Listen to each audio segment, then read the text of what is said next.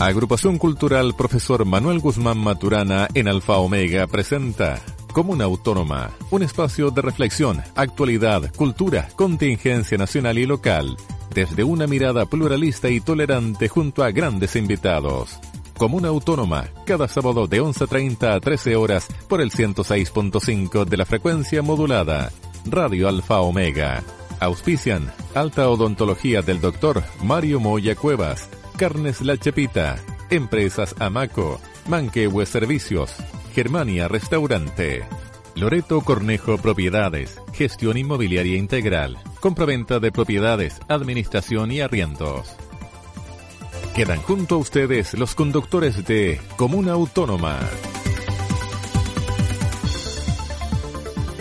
Buenos días, gente de la Tierra. Estoy saludando con el gente de la Tierra con eh, otro tono y otro panelista porque nuestro querido amigo y panelista Pablo Rojas el día de hoy está ausente por razones familiares. Así que estoy haciendo ese reemplazo al gente con la Tierra. Por acá David, los saludo a usted, don Ricardo, ¿cómo está? Buenos días a buenos días a todos los que nos escuchan nuevamente en nuestro programa Comuna Autónoma. Bien, David, bien, con hartos temas. Ya. Yo tengo una pregunta clásica, ¿cómo lo trató el camino de Tutuquén para acá? ¿Hay taco, Ah, no hay taco como día sí, sábado? como siempre, todavía el paso nivel de Freire no está listo. Y Es como la noticia constante, antes era, está inundado, ahora aún no está listo. no está listo y pusieron semáforo en Colón con Balmacea, lo que ya es, es un avance, pero va muy lento, es muy lento, ya digamos cuánto tiempo ya. Ayer cuando estaba haciendo la, la pauta del programa buscando alguna idea, está complejo encontrar noticias que no sean eh, la presidencial, digamos, para partir esta semana comentando. Claro. primero, No vamos a partir desde el otro lado. Eh, ya tiene rival el Curicó Unido, ¿no? Copiapó. Copiapó. Para el 15, el 15 creo que Ganó la- 3-1 Copiapó y viene, eh, sería el Usted que rival. es el futbolero, ¿vio el partido? Supongo que vio Sí. el partido. ¿Y qué tal Copiapó? Sí, bueno para un equipo de, de primera B. Tiene un delantero que desechó Ranger en su momento y que hoy la, la, la rompió en primera B. Y bueno, tiene- Núñez, ¿no? Núñez. no eh, López. López. López, el, el delantero que tiene Co- Copiapó. Así que yo creo que va a estar bien complicado. Se juega el partido de ida en Copiapó. Si es y que el- se juega, porque hay como ocho clubes reclamando que en la doble contratación de Melipilla y que querían Claro. el maletín, la secretaría. Hasta el momento está anunciado Curicó Unido en o sea, ese hasta ahora juega el 15. partido de promoción para quedarse en primera o bien que suba a Copiapó. Pero, pero hay una diferencia abismal, digamos, entre, entre el que tomó el cupo de promoción de primera, de primera A, con el que tomó el cupo de promoción de primera B, en, sí, en la calidad del sí, fútbol por planilla, por planilla, hay jugadores más experimentados en Curicó y pero hay otro tema también anímico que es fundamental en este tema de, lo- de los rendimientos deportivos y, hay- y viene con un envío anímico de haber ganado una, una liguilla de, de promoción en, en primera B, Copiapó y eso es fundamental también, pero en planilla Curicó es más que en planilla de jugadores es más que Es más Curicó que Copiapó. Sí, exactamente. Ojalá que permanezca ahí en O- Ojalá. Tenemos otra noticia también, lo lamentable que ocurrió en, en Castro. eh, El incendio. El incendio en, en Castro.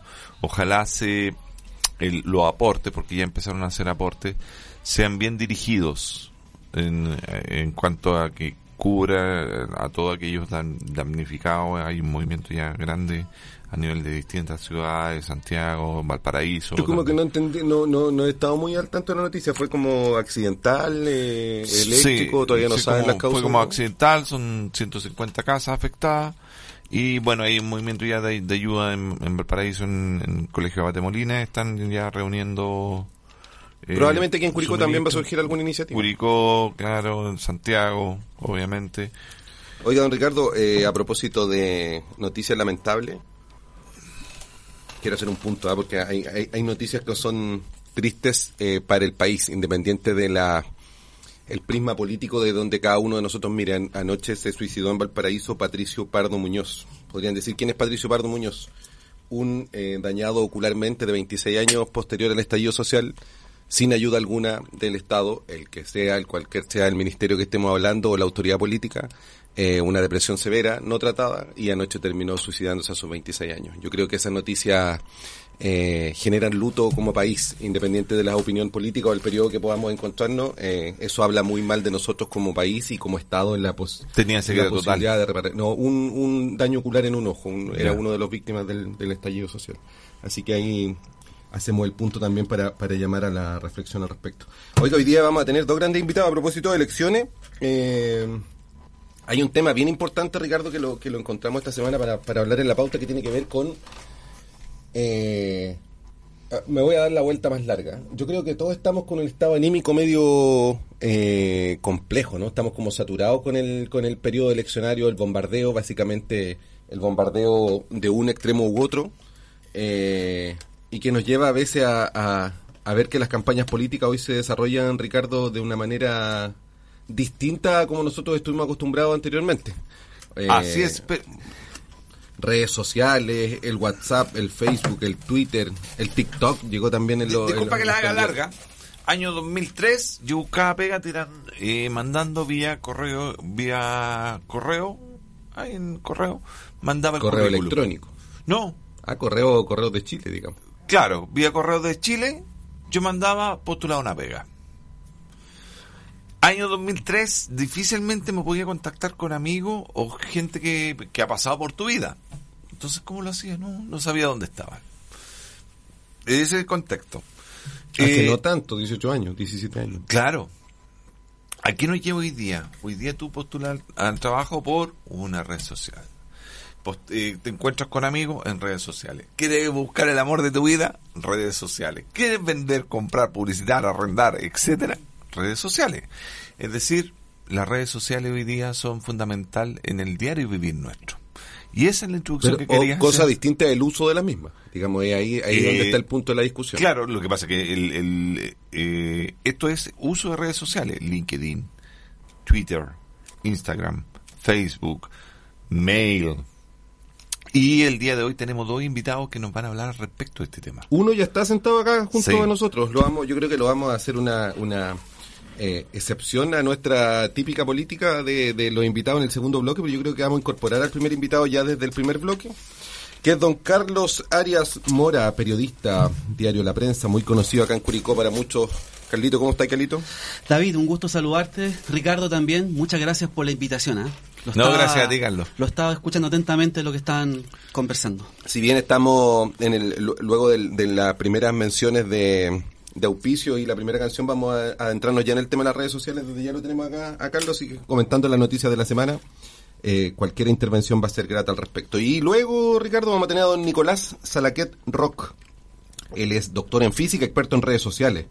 Eh, estuve viendo su currículum por ahí, ha hecho bastantes estudios del uso de las redes sociales en materia política y a él lo vamos a tener en contacto directo desde Santiago, entiendo, Sí, telefónicamente. telefónicamente. Eh, pero vamos a interactuar los cuatro que estamos acá. eh, O sea, Carlos más Nicolás.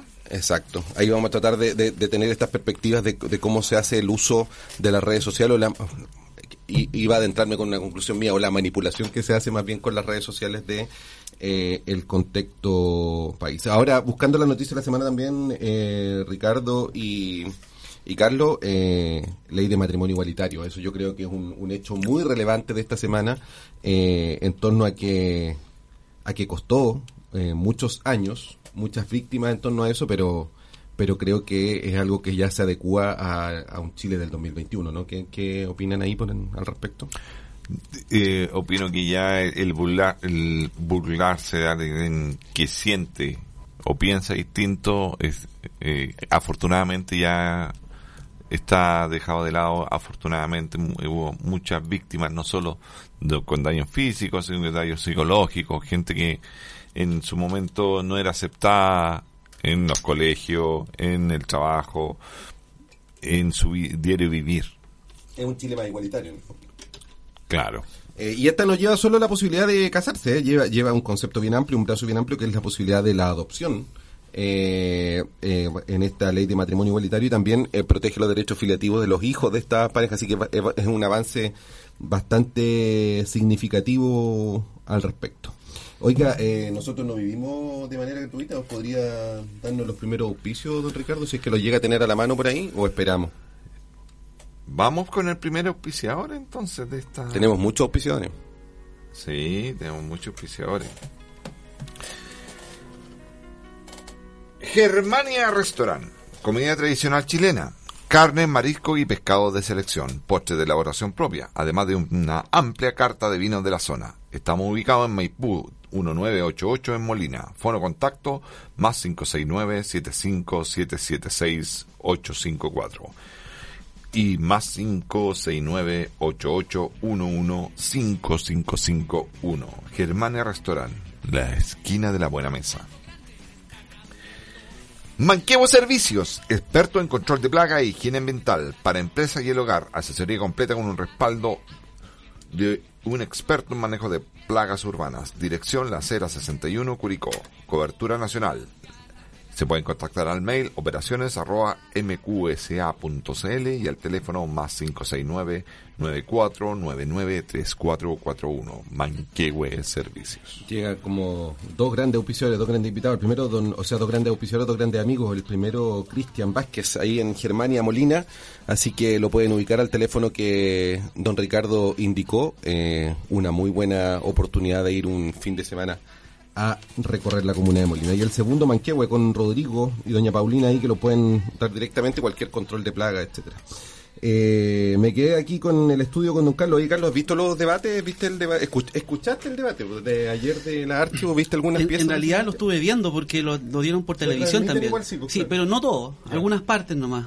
Eh, Dicen que fue, era un, deba un, debate muy bélico, decían hoy día en las noticias en la mañana. Lo que pasa es que se tenían ganas. Claro. O sea, eh, es, es, como evidente, tenía como algunas cuentas pendientes, por decirlo de una forma, sobre todo el ya, candidato Kass. Ya esta misma saturación de la que hablamos eh, nos lleva a, a, que, claro, probablemente los candidatos también esté esté compleja el estado de ánimo ya y el cansancio a una semana en la elección.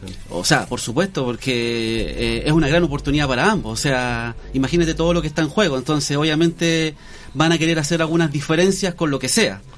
Eh, porque se, se, estima que va a ser una lucha, digamos, muy reñida, ¿no? muy reñida en las urnas. Así que en la, en la, cualquier cosa puede marcar la diferencia. Que, que no, no, iba a diferenciar más allá de 4 o 5 puntos, la, la, o sea, un 53-47.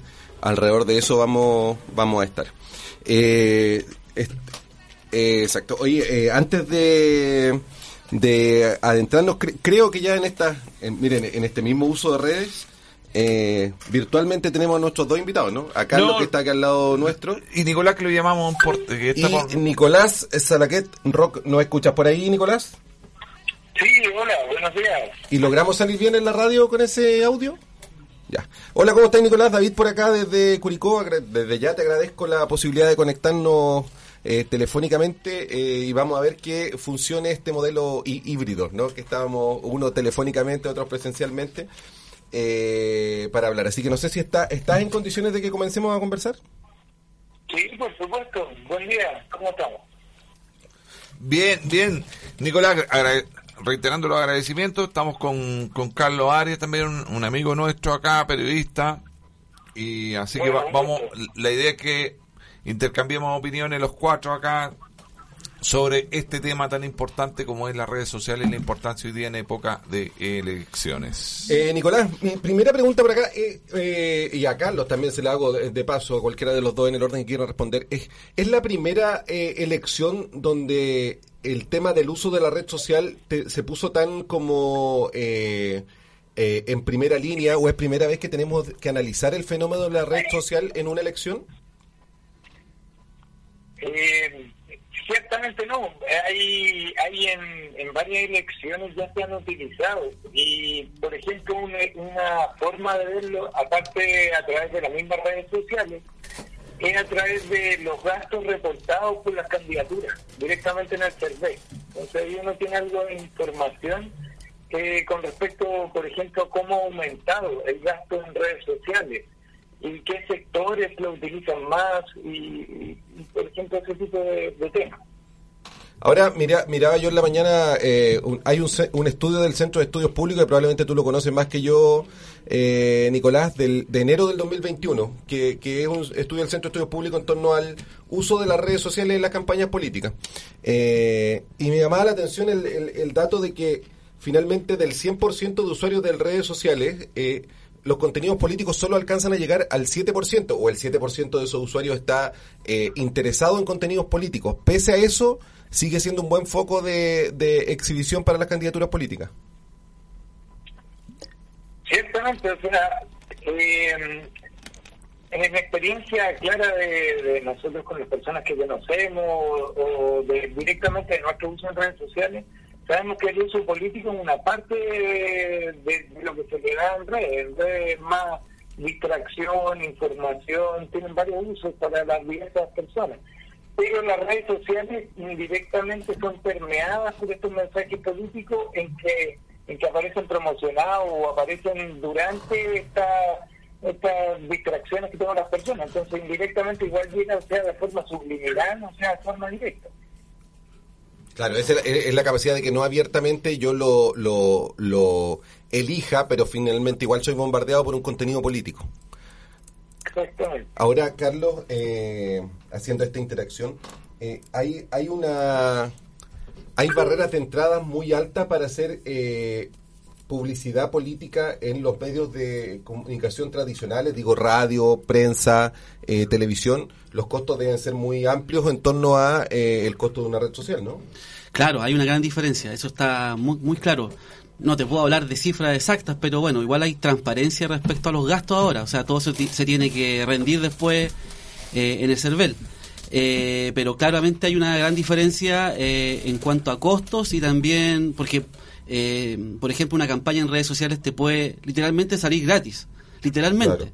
De todas formas, hay ciertos espacios que Facebook, por ejemplo, por dar, un, por dar un ejemplo de una red social, Facebook los cobra para poder tener más alcance.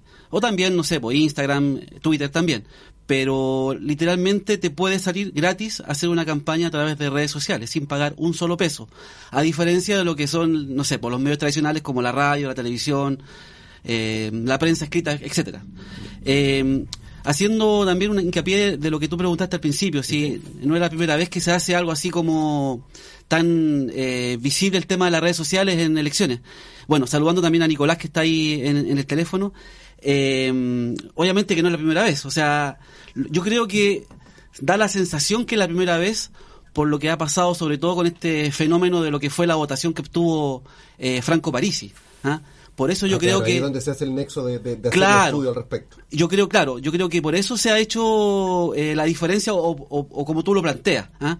¿Por qué se está hablando ahora de este tema? Porque una persona que no pisó un solo segundo el suelo chileno, que realizó programas a través de Internet, a través de YouTube, redes sociales, eh, eh, que no hizo ningún gol eh, puerta a puerta, ¿cierto?, para poder promocionar su idea, sacó casi un millón de votos.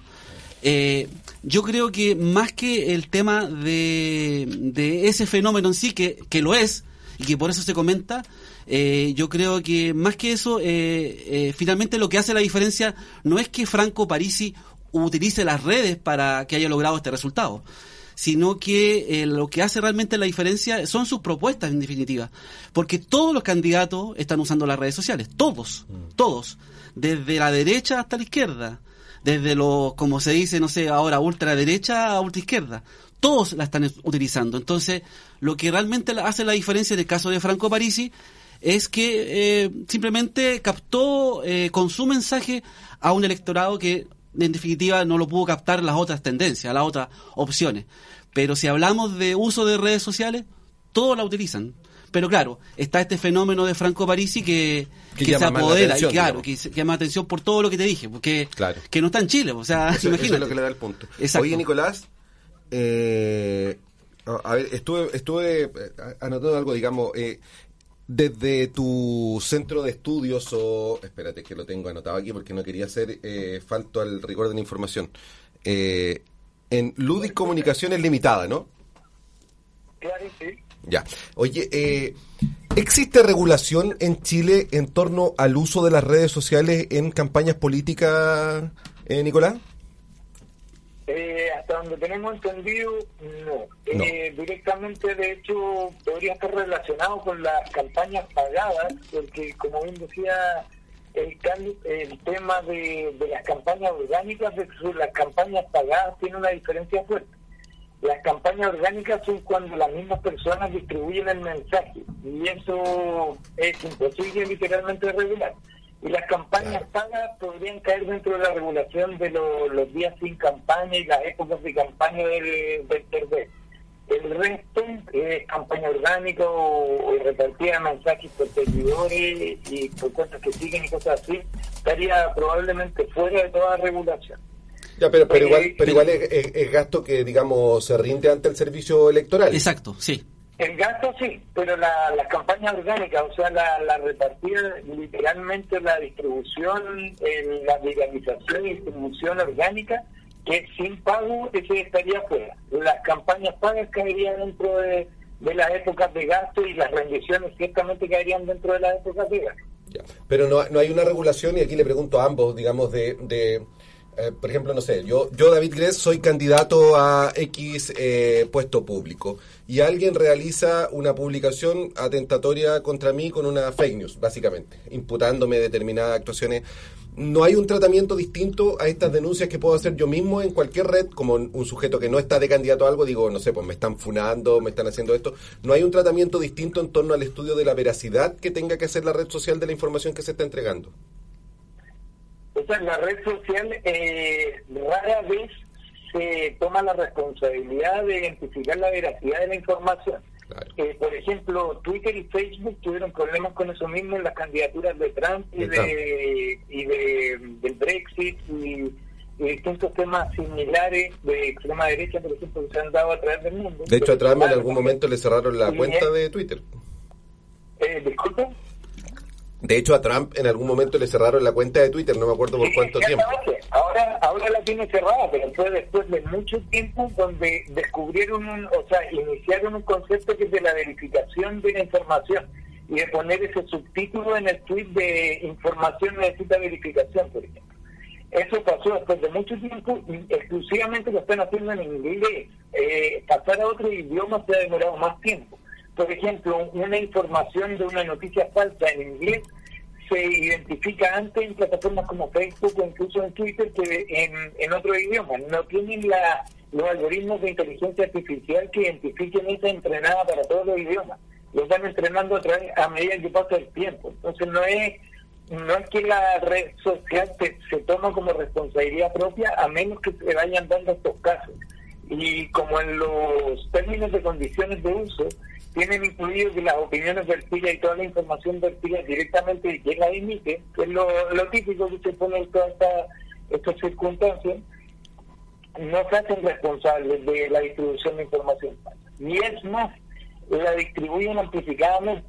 Twitter mismo ha hecho análisis dentro de su, de su espacio de distribución de tweets que sin querer ellos, porque esta, esta red social particularmente tiene una tendencia política incluso un poco que como red social, como empresa, la red social sin querer amplifica más la, la información de derecha. Entonces eso también habla de la red de usuarios, la red de agencias pagadas, la red de distintos mecanismos que tienen los... o sea, cada, red en el fondo puede tener su sesgo, digamos. Claro, no, no, sé si sesgo, pero de todas formas, bueno, recalcar eso, que, que estas redes sociales, eh, en el fondo al final cae la responsabilidad en ellos, digamos. Eh, independiente también. la responsabilidad en ellos, Carlos, y, a lo que me refiero con sesgo, sí, quizás estoy ocupando mal la palabra sesgo, sino que en el fondo tiene que ver con con quienes tienen acceso a la red social hoy en día, del contenido total de la población. A eso me refiero. Hay, hay, un tema etario también importante, porque tenemos, si bien Twitter, por ejemplo, tiene mucha cast, tiene mucho, mucho Twitter, trabaja mucho con ese tema de Twitter.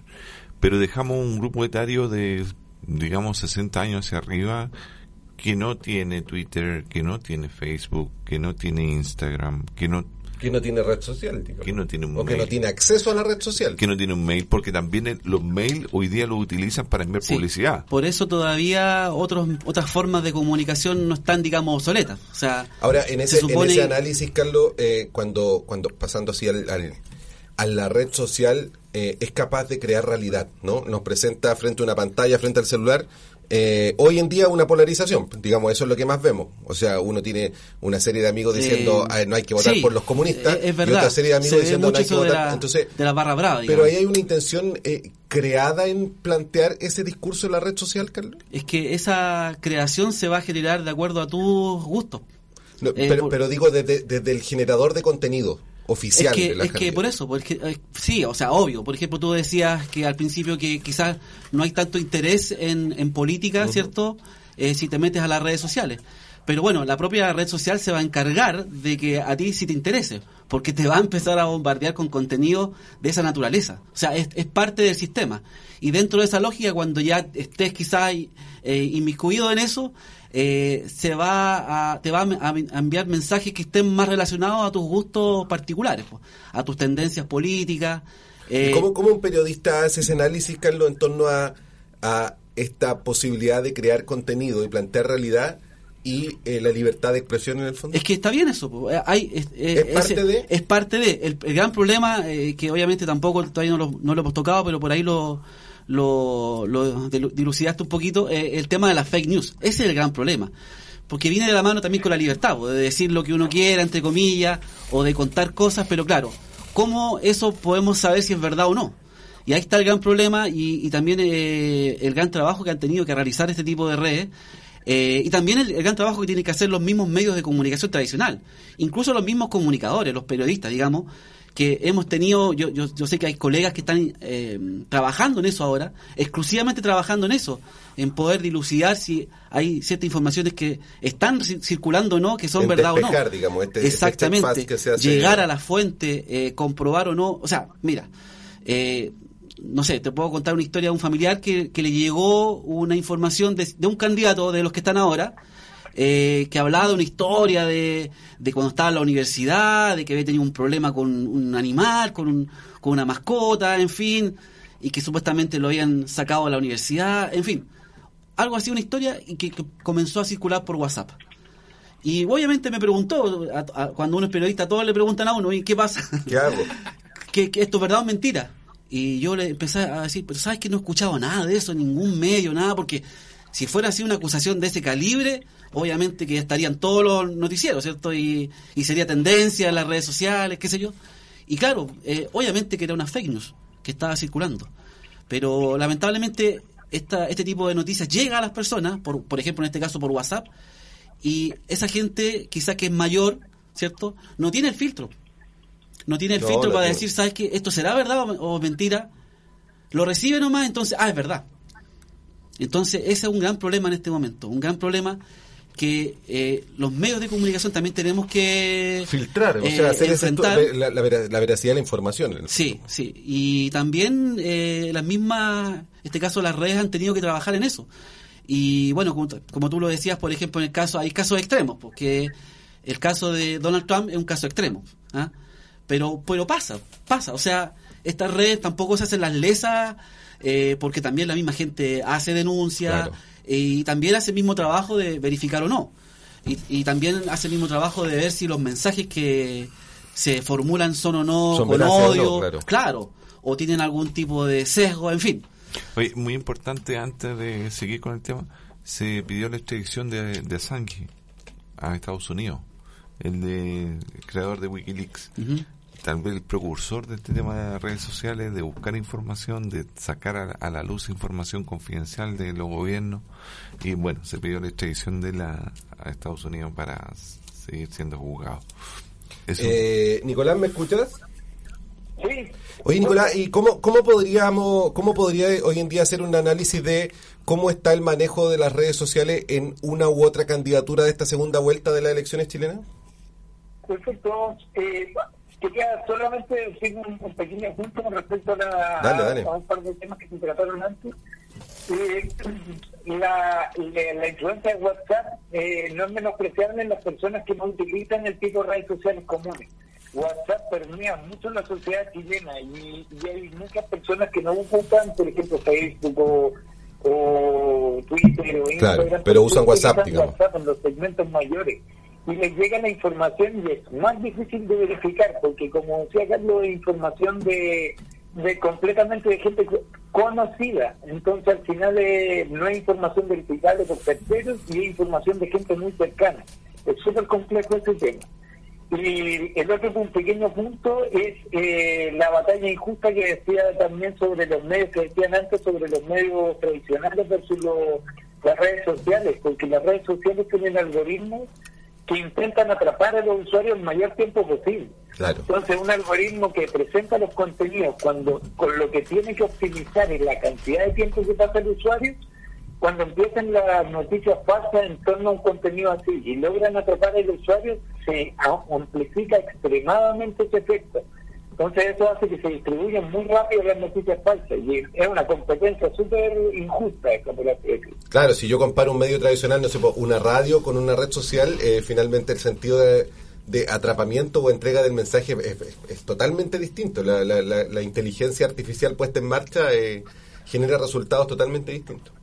Eh, y, respecto a la pregunta que te planteaba Nicolás en torno a, estas dos candidaturas actuales y el uso de la red social. Perfecto, mira, vamos a tirar un poco de datos, así como para tener una noción. Bueno, eh, yo creo que tenemos más o menos claro que el tema de TikTok ha sido el tema más innovador en esta, en esta elección. Ha sido un tema que la candidatura de, de trabajó desde el comienzo y la candidatura de Boris vino trabajando después. Eh, hay, hay cierta noción también en Twitter del uso del formato de Twitter formato de Twitter es para generar pautas, como todos conocemos en general, y podemos hablar de los datos de Twitter, por ejemplo, y los datos de TikTok. En datos de, de Twitter, la cuenta de, de Boris tiene 978 mil, está cerca del millón de, de, usuarios de cuentas seguidoras, mientras que las de José Antonio están cerca de las 500 mil, 450 y 60 mil por ahí. Lo interesante es que si nos ponemos a analizar eh, a las cuentas que siguen a estas dos candidaturas, eh, y vemos, por ejemplo, eh, comparando con el tiempo que tienen estas cuentas y vemos los tweets que han emitido, o sea, esto quiere decir más o menos cuántos tweets se emiten promedio diario cada una de las cuentas que siguen a las candidaturas, podemos ver que el número de tweets estimados diarios de las cuentas que siguen a, Gabriel Boric es, por ejemplo, 620 mil tweets diarios. De todas las cuentas que siguen a Gabriel Boric, más o menos un estimado. Un estimado sería ese número. Y la parte interesante es que las cuentas que siguen a José Antonio nos dan un estimado aproximado de 750 mil tweets diarios. Eso es, eh o sea, habla de la actividad de las cuentas que siguen a cada una de estas candidaturas, porque más o menos con la mitad de las cuentas seguidoras de José Antonio emite aproximadamente más de 100.000 tweets diarios más que las cuentas que, que siguen a Gabriel Boric. Eso también nos da un como... de las agencias pagadas, probablemente, o de, de cuentas dedicadas exclusivamente a subir a la, a la a la candidatura y esos temas, porque, eh, o sea, es bastante la diferencia.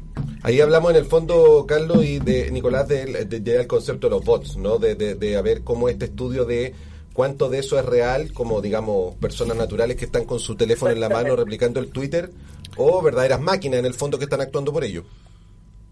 Exactamente, o máquinas o agencias, porque también hay agencias encargadas para hacerlo parecer más real, porque uno puede emitir tweets como literalmente automatizadamente a través del API de Twitter, que uno eh, o sea, desarrolla software y a través de ese software puede emitir tweets automáticos, también puede hacer un análisis de los tweets del tema y todo eso automatizado, pero también hay agencias que para que los tweets parezcan más reales y logren más, eh, más tracción, tienen literalmente equipos de personas que trabajan, no sé, 20 cuentas cada persona y amplifican veces con este formato.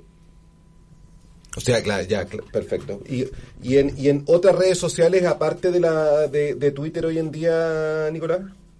Claro, en TikTok, por ejemplo, eh, los seguidores de José Antonio Costa están en torno a los 421 mil y tiene 4,7 millones de, de, como de likes de, de TikTok.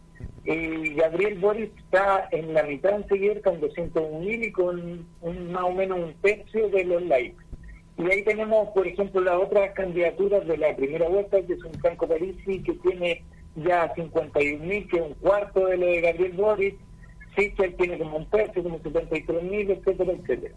Entonces, lo interesante de esta campaña, en mi opinión, es que TikTok está jugando un papel fuerte, y ha jugado un papel fuerte en cambiar la perspectiva de la candidatura porque Twitter es más en cierto sentido, al generar pauta y al distribuir la información como más, eh, bueno, directamente en, términos de un texto pequeño, es, es más intenso en representar a las personas a cierto medio.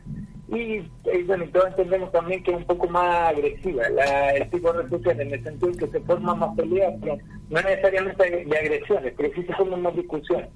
Mientras que TikTok es una, una red bastante de entretenimiento, bastante como banal, por así decirlo. O sea, es, de, distracción. Bastante o sea, te, podría permitir, eh, te podría permitir, Nicolás y Carlos, eh, decir las aberraciones más grandes, pero de una manera bastante lúdica y amigable en el mensaje, ¿no? Eso le iba a preguntar yo a Nicolás, o sea, ¿qué, tipo de contenido político se puede eh, entregar a través de esa plataforma? Porque no sé, a ver, no sé de los que estamos aquí, ¿quién tiene TikTok? Yo no tengo TikTok. Yo tampoco. Entonces, claramente es una plataforma que es para jóvenes. ¿cierto? Y como dices tú, de entretención. O sea, yo lo instalé solo para esto, para ver y, trato de mantenerme neutro en la plataforma. Está bien, claro, te entiendo, te entiendo que tu trabajo es eso y es monitorear, pero qué tipo de mensaje se puede entregar, de qué tanto contenido me imagino yo que se puede entregar a través de eso. Eh, o sea, en, mi, en la experiencia que he tratado de, ver de forma de forma lo más neutra posible, o sea, sin poner like, sin seguir a nadie, sin, sin hacer ningún tipo de interacción con la red para mantenerme en, el, en la neutralidad hasta donde se pueda del algoritmo. Lo que se puede es que por lo menos José Antonio Cast no entrega mucho mensaje político a través de TikTok. Lo que entrega es un cambio de personalidad, por así decirlo, una, una imagen de, de persona diferente a, lo que se presenta en otra o sea, o sea se adapta o sea se adapta a la red. está, entregando un poco más de contenido político pero también a la vez hacen ese juego un poco más de una imagen más humana. Pero también entrega algo de contenido político no así por lo que se ha visto antes de, José Antonio que era, por ejemplo, esos videos de él botando cerveza en la, en la mano y que tenía un vaso escondido. Eso no entrega absolutamente ningún tipo de mensaje político. Ya, o sea, se podría decir que se adaptan a esta red y simplemente están ahí porque tienen que estar, o sea, porque es un territorio que no puede dejarse, digamos, desocupado, digamos. Ciertamente, o sea, al final los videos en TikTok pueden ser vistos por más de 100.000 personas, eh, 200.000 personas en un tiempo muy corto. Es una plataforma bastante intensa. Es una nueva forma de ir a comerse el queque con la presidenta de la Junta de Vecinos en la población, digamos. Pero puede ser un territorio, un terreno también todavía que no sabemos para dónde va la, cosa, que cómo, cómo va a interactuar más adelante, claro. Es que, es que ahí va otro punto que también para mí me, parece interesante, Nicolás y Carlos, es como eh, no sé si los eh, espectadores o veedores de red social manejan también eh, el concepto como lo está planteando Nicolás y tú, Carlos, de el, el algoritmo que está atrás de esto, estudiándome el contenido que yo veo. Tal, tal vez ese, ese, esa operación no es algo que uno tenga tan claro, que el, que el sentido común del votante que está mirando un teléfono lo tenga tan claro, sino que es, va, ah, justo apareció esto y lo abro eh, justo cuando ayer busqué viajes, hoy día me llega el bombardeo de pasajes, las zapatillas, no sé, eh, ese fenómeno, no sé si se maneja tanto en torno a eh, lo creado que está ese contenido. Y lo otro tampoco, no sé, Nicolás y Carlos, si, si, si ya tenemos posibilidad de tener algún tipo de estudio, una, una trazabilidad de cómo ese, el uso de esa red social eh, marca definitivamente o no un resultado o, un perfil determinado de edad votante para eh, hacer ese uso de estas redes sociales. No sé si me expliqué en, lo que te planteaba la idea. Sí, como, como la... El, ¿cómo se llama? La segmentación de mito, por así decirlo. Eso, por ejemplo, como un pequeño ejemplo, en TikTok tengo entendido que todavía no está tan claro cómo dirigir, eh, a menos que sean publicidad pagada, que la publicidad pagada sí hay eh, segmento al cual uno le puede dirigir la, publicidad o los videos, entre comillas, promocionados. Pero eso mismo, o sea, Cambridge Analytica fue eso, fue literalmente hacer un perfil psicológico de las personas a las cuales a través de Facebook de una aplicación y con ese perfil psicológico sabían literalmente cómo llegarlos. David, eh, Carlos, ¿querías plantear algo? No, no, o sea, eh, eh, es como, o sea, recalcar el punto que me parece que todavía ese es como un territorio bien eh, todavía amplio que no que yo creo que todavía va, a dar mucho, digamos. ¿ah? Aparte que tiendo a pensar, a ambos les pregunto que, que hay una hay una segmentación también en el uso del... El, por un lado está el, el usuario neutro del... O sea, el como única red social el Facebook. Y yo creo que el TikTok y el Twitter siguen marcando cierto elitismo en torno al uso de la red social, ¿no, Nicolás? Eh, es muy probable que sí. Eh, probablemente, eh, al menos en distintos segmentos etarios. Claro. Eh, probablemente el WhatsApp eh, permea gran parte de la población porque simplifica una comunicación muy muy, muy básica que, que se requiere. Y la otra, dependiendo del segmento etario, uno puede analizar su penetración. Pero pero ciertamente, o sea, no, es, no está completamente permeado en la sociedad completa. Eh, Nicolás, el otro día conversaba con un amigo de que está en Austria y le, decía, oye, créate, tenéis WhatsApp para que sigamos comunicándonos. Y me decía que en, eh, eh, en Europa son muy reticentes a usar WhatsApp porque eh, WhatsApp toma tu información y la puede utilizar para efectos de publicidad, para efectos de manejo confidencial de información, fotos, etcétera y que ellos utilizaban allá el Signal, que era otro otro medio de, de, comunicación. Y por lo tanto no le da mucha veracidad al, al WhatsApp por, por esto que estamos mencionando hoy día, que es el tema de que WhatsApp me agarra mi información y la distribuye a los distintos medios y con eso me invaden con publicidad, con memes, con todas las informaciones que, que día a día nos llegan al mail, al WhatsApp, al Facebook, etcétera. Eh, Carlos y Nicolás, tenemos que hacer una, una pausa. Yo no sé, Nicolás, si te da para, para esperarnos para el otro bloque o estáis con otra actividad ahora. No, no hay problema. Ya, entonces hacemos la pausa. Eh, vamos a ir con una pausa, volvemos eh, con nuestros auspiciadores y eh, nuestro radio controlador ahí nos está esperando. Vamos a escuchar Sombras de We Are the Grand.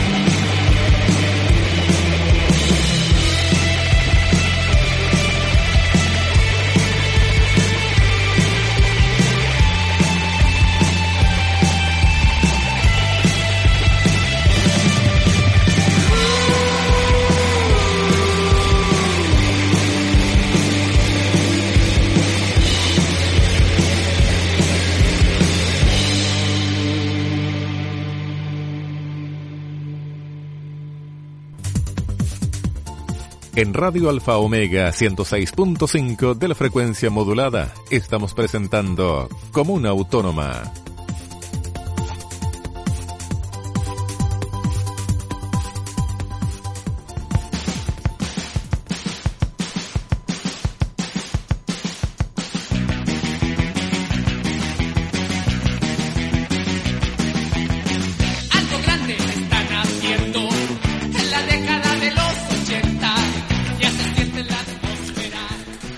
Ya estamos de vuelta con Comuna Autónoma y nuestro programa de hoy dedicado al tema de las redes sociales y la implicancia en las elecciones. Seguimos con nuestros auspiciadores, Carnes La Chepita. Cuenta con dos locales ubicados en Lontué, Avenida 7 de Abril 2086 y el otro en Curicó, Villa Galilea, Avenida Circunvalación 1676. Más de 35 años de experiencia en el mundo cárnico. Contamos con nuestros productos artesanales de fabricación propia como son longaniza, plita, arrollado y además una línea de cortes premium como entrecot, tomajo, entraña, bife chorizo, etcétera.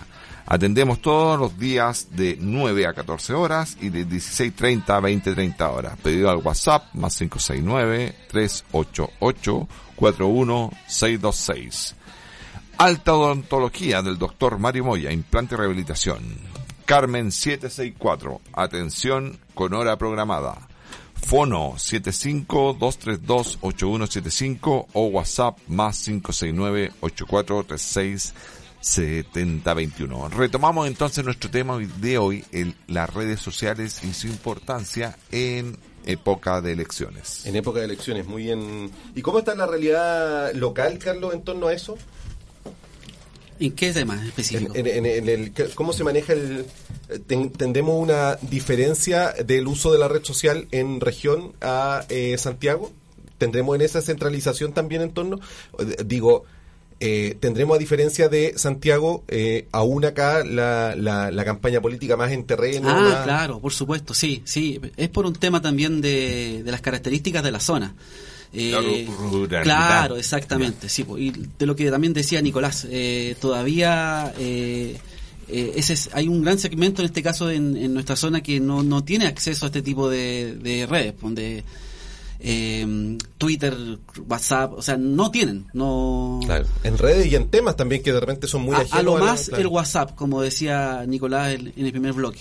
Entonces, eh, simplemente es un mundo que, que desconocen y que ahí tiene que entrar a, a, mm, a bregar el- eh, lo- los medios tradicionales. Claro. La radio, eh, en este caso televisión local y también los, los diarios a nivel regional. O sea, las palomas ya que quedaron de lado, la- las palomas publicitarias que se ponen en la alameda, la- que, el- que el cartel O sea, todavía existen, pero candidato. claro, pero yo creo que van a quedar más de lado por un tema de, de que no tanto por el, por el- por la irrupción de las redes sociales, sino que también ya es por un tema, no sé, ecológico también y también por el que van de la mano porque las destrozan, entonces Duran no- como un día las palomas, me parece que la Claro, inversión es- entonces hay, hay t- un tema que también va de la mano de la delincuencia, porque hay un... No, no, yo creo que más que más que por ese lado, eh, el tema de las palomas ya va en retirada. Eh, la- los políticos están op- optando más que nada por carteles en casa o autorización de algunos muros, en fin. Pero al final se transforma en un problema más que un- en, un, en un... incluso para el mismo candidato, Claramente. el uso de palomas. Ahora, eh, vo- volviendo a un- tema que le pregunté a Nicolás en, en un principio, eh, la ley de nuestra regulación electoral es, es del año 2003, o sea, ya tiene eh, aproximadamente como 18 años. Y, y, y de lo que has visto o lo que se ha estudiado, Nicolás, eh, no hay una actualización de la regulación en torno al, al uso de estos nuevos mecanismos de comunicación en torno a la veracidad de la información, ¿no? Es, es, parte de lo que se entiende como libertad de expresión. Digo, cualquiera dispara lo que quiere en las redes sociales. Eh, hasta donde tengo entendido, eh, la, la limitación principal es del periodo de campaña y del periodo de rendición de los gastos. Eh, de resto, el llamado a voto, por ejemplo, en la época, en los días de la elección o, o en los días anteriores, cosas así, pero en principio creo que no ha tenido actualizaciones de ningún tipo en, en- bajo el formato digital. Claro, O sea, pero eso- en pero eso sería tan- De, la digitalización de, de la propaganda. Pero, pero eso es, es, diría, eh, es tan permeable como que finalmente el CERVEL lo que puede monitorear en gasto y en información es las cuentas oficiales, ¿no? Exacto, no, o sea, literalmente si las personas, por ejemplo, gastan de su bolsillo y directamente pagan promoción de, de una candidatura, eso sería in- irregulable. No, no, no, no, claro, el, el CERVEL no, no podría tener acceso. digamos. Como lo mismo que si una persona imprimiera una, una paloma, al fin, al fin y al cabo está, está en ese mismo orden de, de fuerza en manos del CERVEL. Bueno, hay que recalcar que todo esto también es nuevo, o sea, eh, el- el- la, la irrupción de la, del Internet, de las redes sociales es algo súper nuevo, entre comillas. Y bueno, también el tema de eh, el rol del CERVEL dentro de todo esto también es nuevo. Eh, recién del Claro. 2020 está está la, está esta situación de que eh, las candidaturas tienen que rendir, ¿cierto? Eh, los gastos que están que están relacionados a difusión en, en redes sociales. Recién del 2020. Y que Ah. tampoco hay una hay un perfecto contraste entre eh, lo que efectivamente se gastó si se gastó en ello, digamos. Porque una cosa es la boleta, digamos, la boleta que se rinde al CERVEL del gasto, eh, y otra cosa es que efectivamente la operación se haya realizado. No sé, pues nos olvidemos hace como tres o cuatro semanas cuando eh, eh, explotó en redes sociales y en los medios de comunicación el tema de la, ca- de la oliva, ¿cómo se llama? Karina? ¿Karina? El Sí. desayuno. Sí. Eh, eh, pero el- en el CERVEL había pasado. Eh, eh, había pasado la rendición de gastos porque porque finalmente te cuadran. Alguien te dice yo tengo este derecho a la devolución por gasto electoral aquí están mis boletas. O sea ya ya nuevamente llegamos a esa cuadratura que finalmente es formal. Soy capaz de rendirlo y, no, no sé si habrá un no puede haber una comprobación de que efectivamente el gasto se realizó digamos. Sí, o sea, ciertamente, y, en, y si se pone a analizar los gastos del, del que están disponibles desde el 2009, desde incluso antes hay, por ejemplo, hay, déjeme confirmarle, hay registros de gastos, pero del 2009 tengo la certeza, eh, al menos de las presidenciales y de, de cámaras. Y si uno se pone a revisar, por ejemplo, como un ejemplo así a la rápida, en la elección del 2017, en la primera vuelta, eh, José Antonio Caz gastó como 65 millones en redes sociales. En la- las elecciones pasadas, o sea, los gastos son altísimos. Si uno hace como un resumen, por ejemplo, les voy a leer un pequeño resumen de, de los gastos aproximados por elecciones. En las primarias del 2013, como 30 millones. En las primarias del 2013, parece que perdimos nuestro lado ¿Disculpa? Sí, te como que a escuchamos. ti se te va la señal de repente Nicolás Ah, perfecto. Voy a tratar de hablar, un poquito y moverme menos. exacto En, la, en las primarias del 2021 ya estamos hablando de 167 millones, en como exclusivamente en redes sociales. ¿Puedes repetir lo otro, Nicolás? ¿Puedes repetir lo otro nuevamente? Lo otro, eh, en las primarias del 2003 tenemos el orden de 30, en las primarias del 2017 en 13 hay una baja y ahora estamos hablando de 21. Pero si analizamos las elecciones, ahí es interesante también porque ahí se, se- como que se filtra, porque ya incluye de, de diputados, incluye de ICON y todo. ¿Aló? ¿Te escuchan? sí, Sí. sí te escuchamos Perfecto. En las elecciones del 2009, por ejemplo, el gasto en, en redes sociales era como de 10 millones. En las del 2013 ya estamos hablando de 188 millones. Ujú. En las del 2017 ya estamos hablando de 750 millones en las elecciones. Y si analizamos, por ejemplo, las de la- las de convencionales constituyentes y las elecciones de que también tuvieron de, de concejales y alcaldes, en esa elección ya estamos hablando de mil millones. Eh, directamente rendidos a gastos de Facebook, de asesoría de redes sociales. Y, es- y esos son los montos que efectivamente, Nicolás, el CERVEL hace la devolución finalmente. Exacto, empezar eso la rendición para poder hacer la, devolución a, a lo que te rinda, que al final les devuelven lo, según lo que te rinda.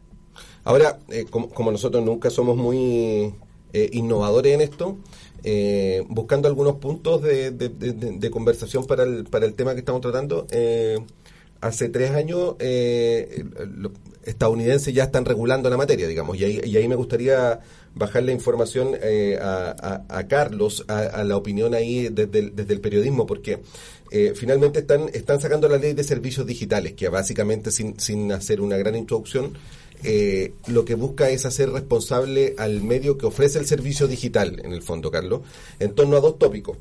Eh, la veracidad de la información que son capaces de traspasar y la certeza de la fuente, digamos, que básicamente los dos tópicos van en la misma idea. Entonces, eh, ¿cómo, eh, eh, vemos y estudiamos ese juego en, en- en resguardar la libertad de expresión como una de las bases de la democracia? pero tener una regulación de eh, la veracidad de la información. Eh, ¿Juega, es compatible o a, tu juicio como periodista es incompatible uno u otro? No, es, es- es complejo el tema, está, está claro, porque como, como lo decía, es, es todo un terreno fértil, entre comillas, virgen, nuevo, ¿cierto? Que eh, yo sé que hay otros países también que están regulando esto, Alemania, eh, Hay Eh, leyes bioinformáticas. Sí, también Panamá, hasta Panamá incluso tiene una legislación. Estuve también ahí eh, revisando eh, algo al respecto, pero eh, claramente todavía en el caso, o sea, imagínate de Chile, todavía estamos en pañales, claramente. Eh, y se regula más que nada por lo que existe, digamos, eh, en, en cuanto a la prensa o a los medios de comunicación en general, digamos, ¿ah? A, a lo que existe eh, en este momento. ¿Pero será necesaria una regulación? Yo creo que sí hay que, hay que analizar el tema, sí, por supuesto, por todo lo que hemos hablado y sobre todo por el tema de las famosas fake news. No, y por las cifras que mencionó. Eh, claro, por supuesto. Pero, claro, por la cantidad de dinero Claro. y por- porque también, claro, ta- tal como la libertad de expresión Y- es uno de los pilares fundamentales de la democracia, tenemos eh, como contrapartida lo que están indicando, las fake Sí. news. O sea, el- el- y la responsabilidad de entregar eh, contenido pues, y los mensajes que se están entregando. O sea, eh, así como esa responsabilidad también se la exigen a los medios tradicionales, Claro. también tienen un caso a través de esos, no puede ser tierra de nadie, digamos, que yo, yo digo lo que quiero. eh, Es que, es que sí, puede ser, puede ser, porque también es parte de la libertad de expresión. Pero claro, también eso tiene límites. No eh, puede sonar un poco contraproducente, pero pero tiene que haber también un, un límite. O sea, no puede ser que alguien entregue mensajes eh, de, de cierto calibre, cierto, sin que sin que no le pase sin que no le pase nada, sin que O sea, mira, piensa que hace como dos semanas, eh, no, no, yo no, no tengo Twitter ni TikTok, solo me quedo en el Facebook, pero la, la noticia que teníamos acceso era que eh, los constituyentes cuando se trasladaron a Concepción hicieron una fiesta Sí, en el hotel y claro. se vio tirar desnuda Y- a la Elisa Loncón Bueno, en la piscina. Y entre, Esa, era la noticia. y entre paréntesis, ese familiar que tengo yo también le llegó a través de WhatsApp eso. Y replicada y por un fue- diputado, por un y- diputado de la octava región. Y también fue conversación de un día domingo en el almuerzo. Como Eh, tú entonces, sabes, po, eh, tú eres piensa- periodista, y- y ¿es verdad o mentira? Y Ah, piensa ya. también, Carlos, en cuántas en cuántas mesas de domingo no se Sí. conversa y se da por hecho que es cierto. Se alguien da que por hecho. Se da por hecho porque no hay una parte que diga, oye, es mentira. No, no hay, no, claro, Porque no tenemos al- un y al chequeador. final también hay mucha gente que quiere creer eso también. Claro, absolutamente. Porque, cada porque uno- obviamente, no por ejemplo, no le gusta lo que está pasando en el tema constituyente. Voto rechazo. Y empezamos a, a replicar, a replicar. Y en este caso en particular, la radio viva no se retractó, la radio, radio Bio Vivo. O sea, el, el medio escrito que le publicó la noticia eh, debería haber hecho una. O sea, debería haberse retractado, porque era una noticia falsa, desmentida directamente por el hotel y por todas las personas involucradas, y no hubo, no hubo desmentido. Aparte que hay, hay un fenómeno que, es bien llamativo, eh, Carlos, eh, y, lo digo no, no, no por, el, por el estudio del, del, electorado, sino que eh, es la forma como ya hoy en día casi se redactan las noticias en redes sociales, ¿me entiendes? O sea, lo voy a sacar del electoral. Eh, Ricardo Fuensalida no continuaría en Universidad Católica. Eso hoy en día es una noticia. Y cuando tú lees el contenido, es una información que data, que se escuchó de por acá y de por allá, que dijeron que tal vez había un interesado en... Entonces, La fuente. eh, pero ni siquiera la fuente, porque sí que es, es construir una noticia en base a un trascendido que no tiene mayor certeza, cosa distinta. A mí me llamó la atención lo que tú dices, la, la perspectiva o el estándar que se nos exige a un medio tradicional, un diario, Sí, claro. diario La Prensa Curicó. Sí, a Entonces, nosotros se nos exige mucho eso. Imagínate Hay- si caemos en un fake news. O sea, hay un ejercicio horrible. ético del periodismo muy distinto. De hecho, probablemente un generador de contenido de red social tampoco eh, pasó por una escuela de periodismo o un ramo en torno a la ética de la información. Eh, pero, pero no hay un ejercicio ahí en torno a que lo- la idea es vender. La- O sea, en este, en este caso la idea es, es hacer un clic. Ese es el, el objetivo. Y, y el titular La también. carnada de que, claro. Claro, y, y el titular incluso incluso no puede, a veces puede ser ni, ni digamos, el, el- tú lo que dijiste, por ejemplo, Ricardo Fuensalida llegó a Católica, sepa lo que le pasa a Ricardo Fuensalida. O sea, a veces El es el titular, exacto, ni el titular te dice lo- la información, sino que te obliga a que tú hagas el clic. Ahí tiene un efecto psicológico que fue lo que hablaste de, de- ha- hablamos delante, que hay un efecto psicológico de cómo llegar al, al público. No sé si tendrán psicólogos detrás también Sí. estos creadores de O redes sea, a- así como un pequeño detalle sobre el tema, eh, la diferencia de competir en el medio completo versus competir en una noticia. Ya se compite literalmente por titular, no es que se compita por vender un diario completo o que ingrese la persona al sitio web completo, se compite literalmente por noticia. Claro, porque en Facebook a mí me, me arroja de repente noticia deportiva, porque me, me- me gusta mucho. Eh, una noticia, y, y me meto y yo llevo una noticia que no tiene mayor trascendencia y que el titular ya lo dijo todo, pero uno ingresa y ahí te, te lleva a otros. Tal vez le podría interesar. Claro, sale la columna exactamente, te sale la columna completa con otras noticias, es como el enganche, digamos. No, es que están estos medios intermedios que son como por ejemplo noticias de Google o incluso lo- los portales de, eh, de Facebook, o sea, el muro de Facebook que al final se, se va según las personas que están cercanas a uno y según los gustos que supuestamente uno mostró. Entonces hay editores intermedios entre el generador de contenido o, el- o la cuenta, la persona o la entidad que genera el contenido y la persona que, que lo lee. Y antes no había, antes la persona iba o podría haber sido el kiosco, el generador intermedio, por así decirlo, y el kiosco como Claro. ponía los diarios. O la, pero es, es distinto ahora el formato, más rápido, más intenso. Eh, oye, Nicolás, y repito la misma pregunta que le hice antes en su rol de periodista a Carlos.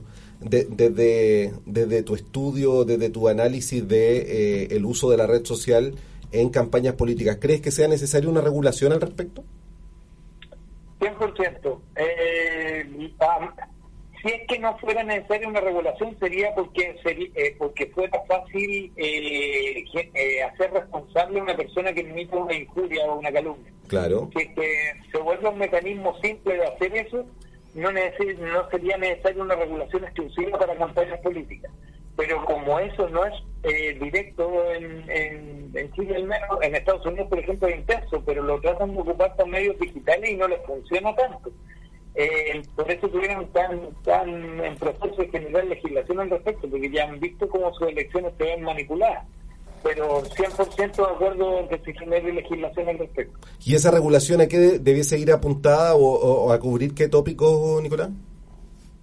Eh, responsabilidad de publicación, o sea que, que, que directamente, pero es difícil de seguir, eh, hacer seguimiento porque una persona puede entrar de forma anónima a las redes sociales también, como lo hace un tonto foto humano, que indirectamente uno eh, tendría que hacer un estudio bastante acabado para entender a qué agencia corresponden o, o temas de ese tipo. Pero al menos en las personalidades públicas, eh, responsabilidad directa con la transmisión y distribución de noticias falsas porque hay cuentas verificadas, por ejemplo en Twitter, en Facebook y en Instagram, que, que son claramente verificadas y que cuando reparten una noticia falsa deberían poder ser... Bueno, en este momento, por ejemplo, a Gonzalo La Carrera están pensando eh, en hacer algún tipo de, probablemente algún tipo de demanda, también como a José Antonio Castro, en la, eh, elegir las palabras de abuso en vez Por lo de ayer, acoso y del debate de la y vincularla con, con, con abuso sexual, incluso que estaba lejos de, de ser la temática. Entonces se está pensando en literalmente hacer querella al respecto, por lo que tengo entendido. Eh, eso directamente, las personas, cuentas verificadas, se responsabilicen de lo que transmiten y lo que distribuyen, al menos. Sí, claro. Lo, lo que pasa es que lo que parece más peligroso en el fondo, y ahí, ahí más apuntando al área de Carlos, es, es finalmente esa ecuación de digo lo que quiero, finalmente algo va a quedar. Eh, eh, y me refiero, por ejemplo, ayer al debate Archie cuando eh, pareciera que por error se ocupa la palabra eh, abuso en vez de abuso sexual en, en vez de acoso. Eh, suena como cuando eh, te funan y después la disculpa pública son dos líneas. Entonces, algo quedó, ya la noticia quedó, y ahí volvemos a lo peligroso que se vuelve el, el tema de la fake news, en el fondo. También me acuerdo lo que pasó en el caso de la candidata Yana Proboste, cuando le dijo Sebastián Piñera a Sebastián Sichel. Claro. Lo Eh, mismo. todo hace pensar de que, claro, ella dice perdón, fue un error, pero todo hace pensar que de todas formas había algo detrás ahí. Tratar de, tratar de comparar a, a decir que era la continuación, en fin. ¿eh? O cuando la, la fuente de, del, del, de ser lobista de Sichel era Wikipedia. Acuérdense Claro. que también fue como memes de, Sí. de, de- de varios días después. Claro, y toda esta información, claro, hay, hay gallos que están trabajando con los memes. Yo veo un partido de fútbol y me llega un meme terminado tres minutos el partido de fútbol, cinco minutos. Y me No, llega el durante meme, el partido. O durante el Sí. partido, el meme de... Pero ahí ocurre el mismo fenómeno que estaba escribiendo Nicolás. Pues en el fondo ya no se compite por un análisis acabado de la noticia, sino que es quien pone el primero el titular, quien, pon- quien, sa- quien te captura primero en el fondo. Claro, el otro día jugó el Real Madrid con el Inter y salió un meme de Luka Modric mareando a, a Arturo Vidal. Y rápido, una cuestión así, pero... Que, eh, tú dices, oye, ¿y estos gallos están, están trabajando en esto? ¿Están pendientes de esto? ¿Les pagan por hacer esto? ¿O es ocio? Oye, eh, Nicolás, eh, te agradecemos tu tiempo. Fue bastante más extenso de lo que pensábamos que iba a ser la comunicación telefónica.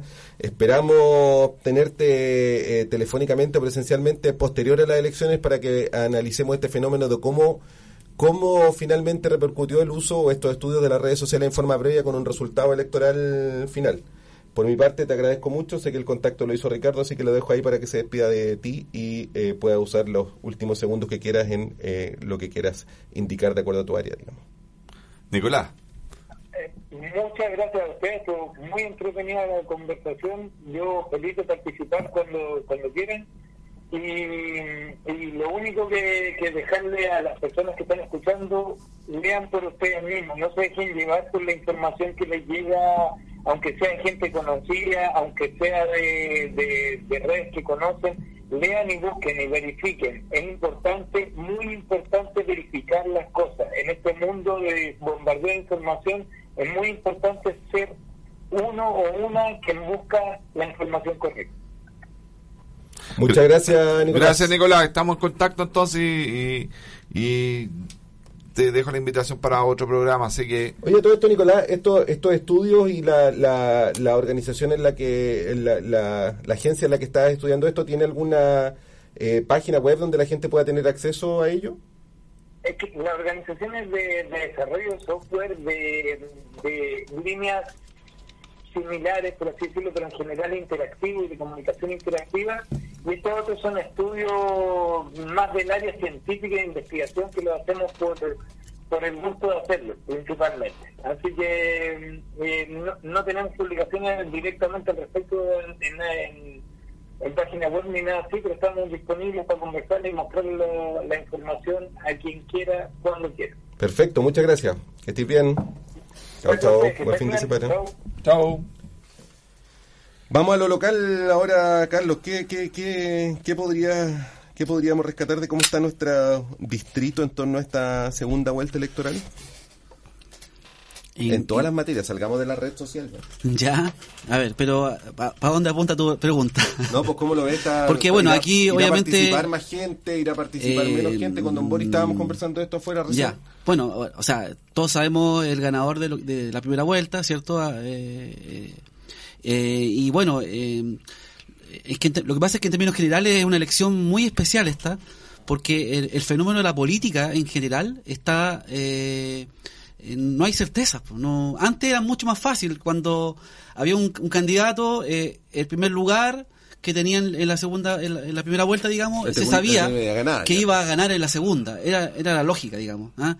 Eh, ningún eh, eh, candidato, o sea, ningún segundo eh, en, la, en la segunda vuelta ha ganado, ha, lo ha, da- ha dado vuelta al partido, por decir de una forma. Entonces, aquí la lógica sería esa, pero de, de verdad, de verdad que con todos los antecedentes que existen, eh, no hay certezas de que eso ocurra.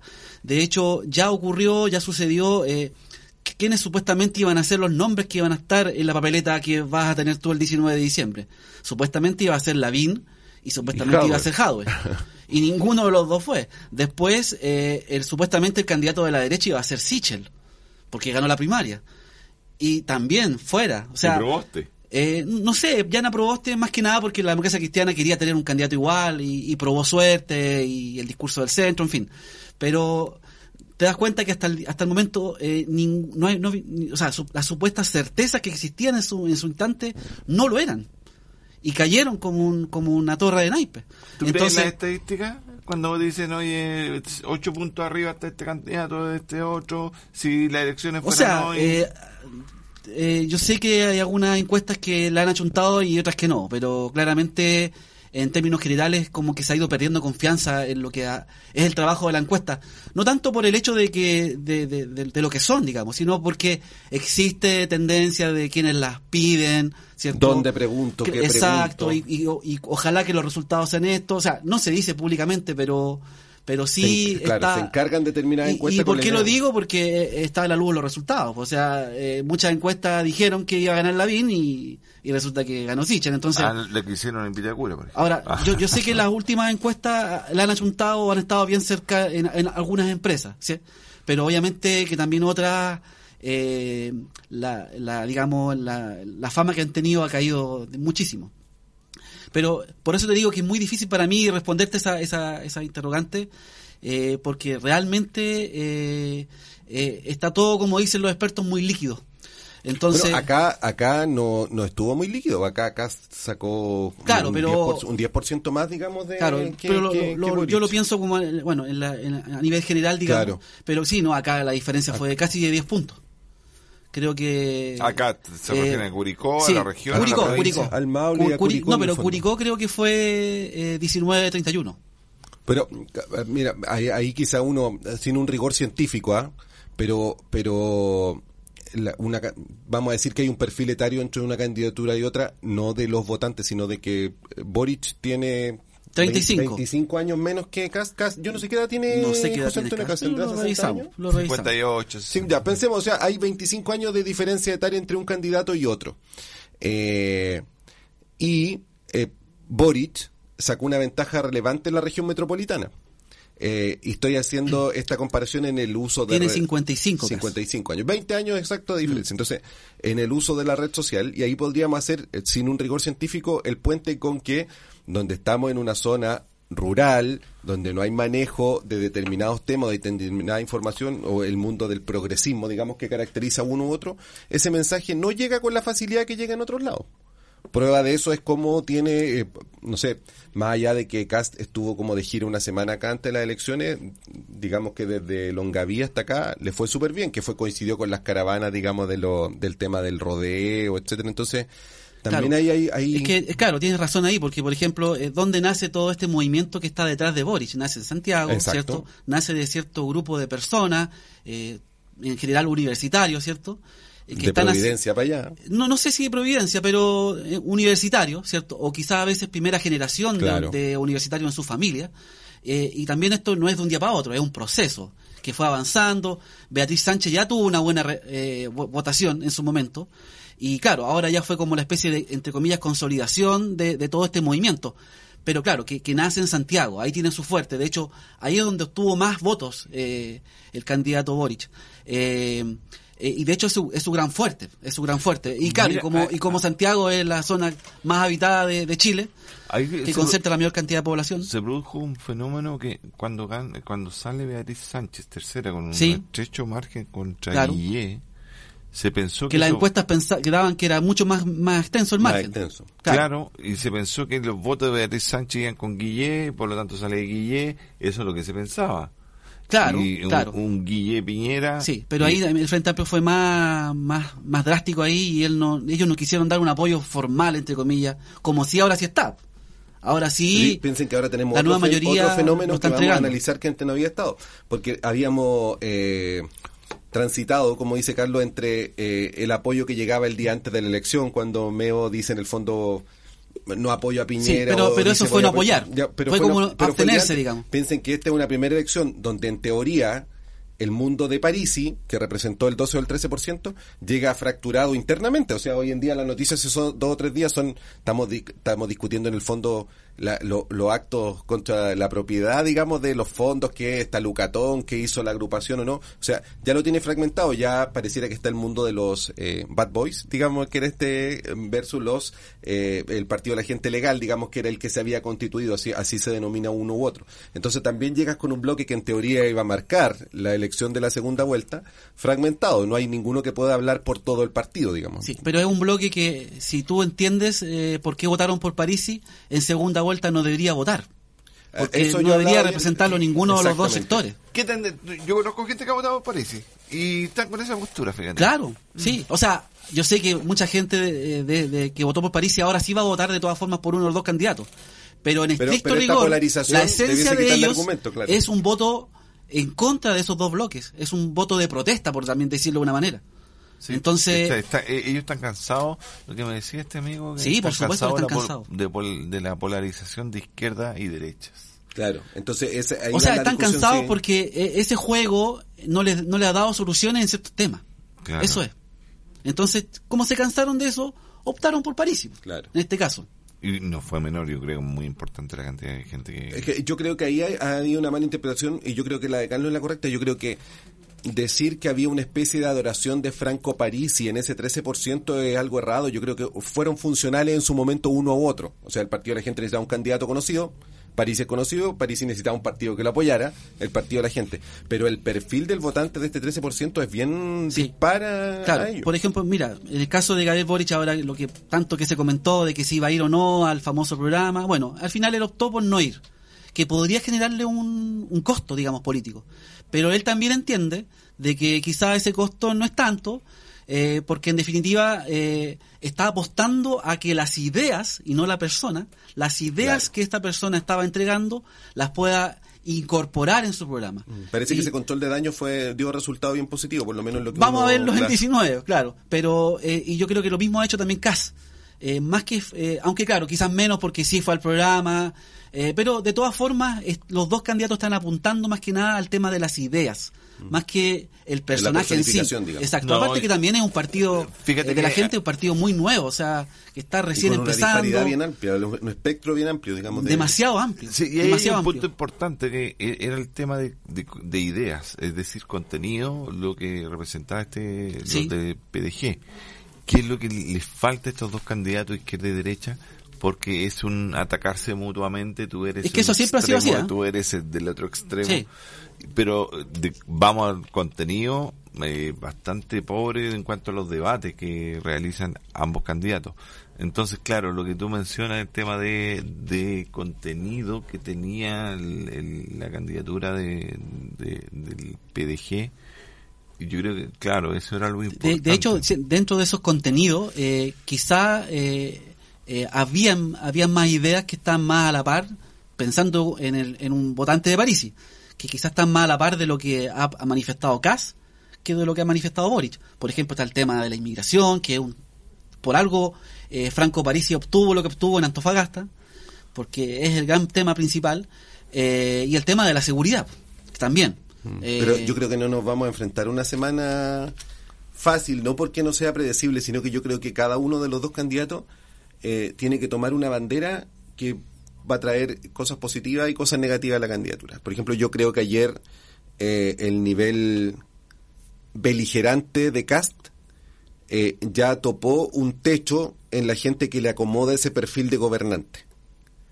Eh, y el perfil más bien pausado de Boric puede ser algo que la gente no esté esperando, sino que esté esperando que sea capaz de pegarle la patada en las canillas a Cast en un debate. Entonces, uno u otro van a tener que optar por una bandera que le va a traer réditos, pero también le va a traer cosas negativas al respecto, creo yo, para la semana que se viene, no, que es la última. Estoy de acuerdo contigo. eh, y eso va a marcar diferencia en los indecisos.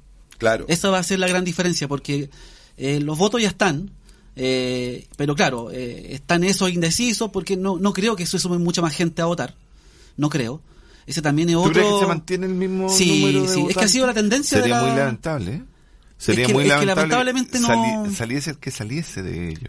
Es que lamentablemente es la tendencia, no, no es, es parte de la realidad de lo que ha sido la política el, o, el que o va, las el que votaciones. va a salir va a salir con, con, Eh, con una mitad Ima- en contra. ima- digamos. imagínense que la, la única la única votación que, que logró más de 50 fue el tema del apruebo rechazo, pero Claro. logró un poquito más del 50, no no fue ni ni 60, no sé, 70.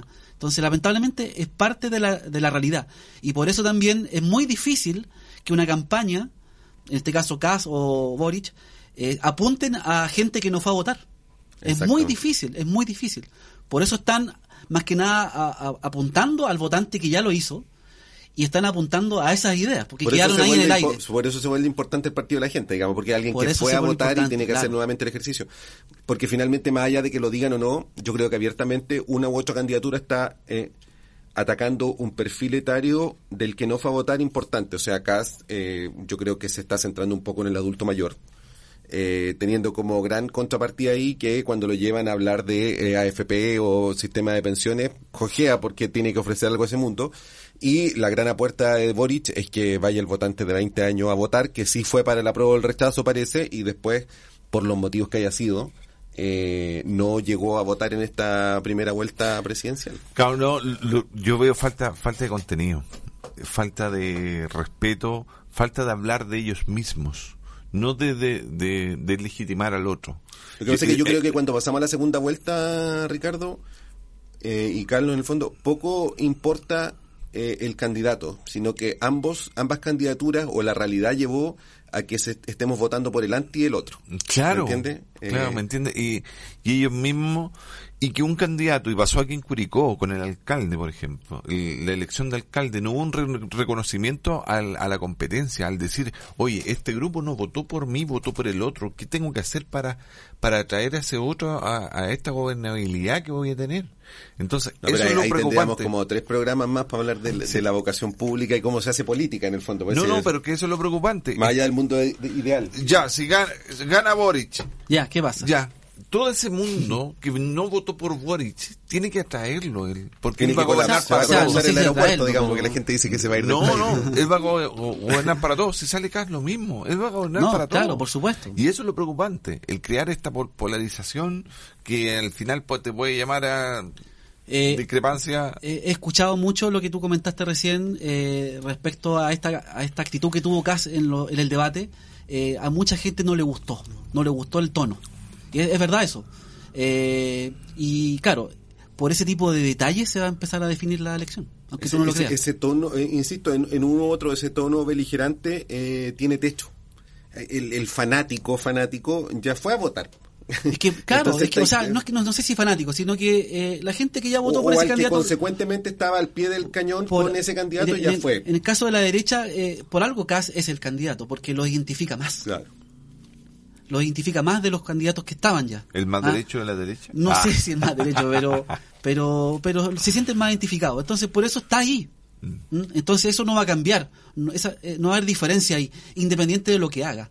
Pero para el votante que está indeciso, para Esos que- factores pasan a es ser un factor que, que marca la diferencia. Pero hay mucha gente que no está informada, yo creo que eso también es un factor. Es que bueno, esa es la lo- gente que no está informada, es la gente que no le importa votar y es ese 50% que no va a ir el domingo Sí, 19 a lo votar. que mencionó Nicolás antes de despedirse, que dijo que lo importante era que se informara a las personas. Es decir, lo importante es que vayan a votar. El- este mensaje lo dejó el José Luis Sistena también la semana pasada, cuando analizaron también este, este tema de, de, de- de las elecciones. Lo importante es que la gente vaya a votar. No puede ser que un- salga un representante, un presidente de Chile con el 50% de los electores máximo. Tienen que ir No, no, todos. que salga como mayoría May- del 50% de los electores. O sea, no es que gane con la mitad de la población, sino No, que no. la mayoría de la mitad de la población de los que votar. van, claro, no puede ser, es, es imposible. Entonces hay que crear conciencia en aquel que dice que no, no estoy ni con la política. Oye, no estoy, no, no tengo idea quién va a ir. Yo me he encontrado con personas que les preguntaba, oye, ¿vaya a ir a votar? No sé quién va de candidato. ¿Y quién, ¿Y quién es ese? ¿Y quién es Kass? ¿Y quién es Boric? No tienen idea. Y la gente dice, no, no voy a ir, no voy a perder el tiempo. No, no, Claro. hay, no hay que dejar de tener en, en vista también que eh, el no masificar esta idea electoral eh, sigue beneficiando a los mismos. Eh, eh, ese es un tema bien relevante Claro. que yo creo que, claro, finalmente los que estamos fuera de ese ruedo político lo podemos tratar, pero abiertamente hay un sector político o al sector político eh, el statu quo le tiene bastante calentito y cómodo Le- le ahí al lado de la estufa en la casa en, en la medida que sea el mismo, la misma cantidad de votantes. Eh, con presidencia de que eso es un daño para la República en el fondo. Eh, eh, esta no preocupación de la cosa pública eh, trae grandes consecuencias, pero al gobernante de turno o a la, o a la clase política, como le, quieren- le, le gusta llamar, eh, le es cómodo, no, no, hay, no hay una gran alteración. Eh, es importante Carlos, ese tema de la legitimidad, ¿ah? es muy importante.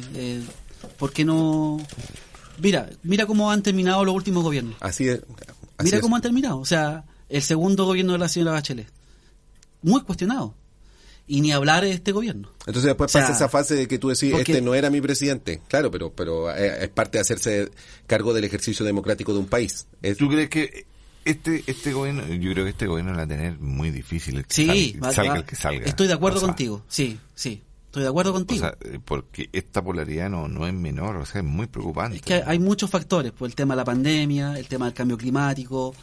Eh, da lo mismo yo en ese que aspecto quién va a estar, va a estar ahí. en el resultado parlamentario no va a ser muy distinto entre uno u otro de la medida como quedó compuesto el Parlamento. Pero sí, claro, la discusión valórica, la discusión de una historia, de negarla o reconocerla, eh, claro, marca harta diferencia entre uno que y lo, otro. que, lo que supuestamente la energía donde está en este momento no está ni ahí en el, en el Parlamento ni en el, el Ejecutivo, la energía está en la Convención Constitucional.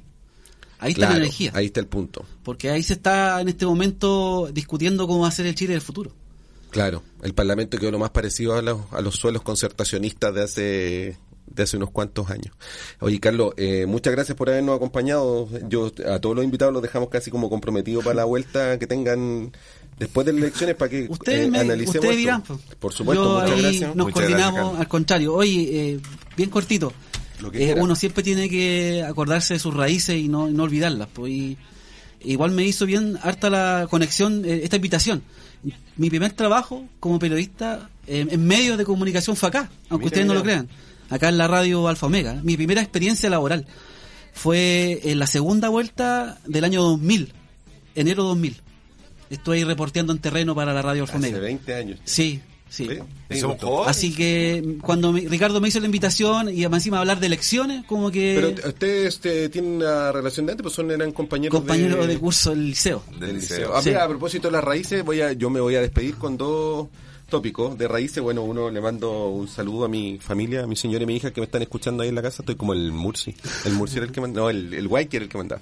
Y a propósito de raíces, yo en 15 minutos más me junto con eh, mis compañeros del liceo luego de 20 años de haber salido de cuarto medio, así que espero que sea una tarde celebrada y regada también, por qué no decirlo.